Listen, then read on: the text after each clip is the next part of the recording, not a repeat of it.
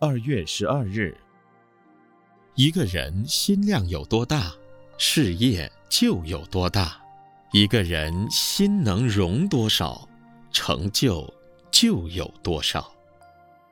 人与人之间的情感、物质、时间，都是有价之值，应该彼此把它计算清楚。如果账目不清，再好的朋友，家人到最后翻脸不认人，会跟你算账，甚至于黑道的人士，为了恩怨不清找你算账，那可就招来不必要的麻烦了。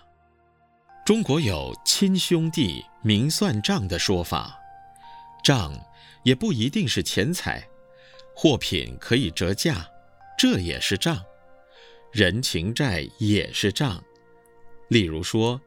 我欠你的人情债太多了，甚至于情人相恋，到了反目不认账的时候，对方就说：“我投资的感情数字实在太多了，我要讨回我的爱情的账。”所以，有的人施恩忘报，这就是要算账的；有的人为你讲话，助你完成事业，他也要跟你算账的。或者他帮你服务，计算时间也是有账的。我们的人生、社交来往都有一本账，我们的道德因果也有一笔账，我们的事业成败也有一笔账，我们的衣食住行都有一笔账。你放账给人吗？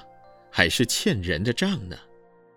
为了平安幸福，你哪能不认真地把账算个清楚呢？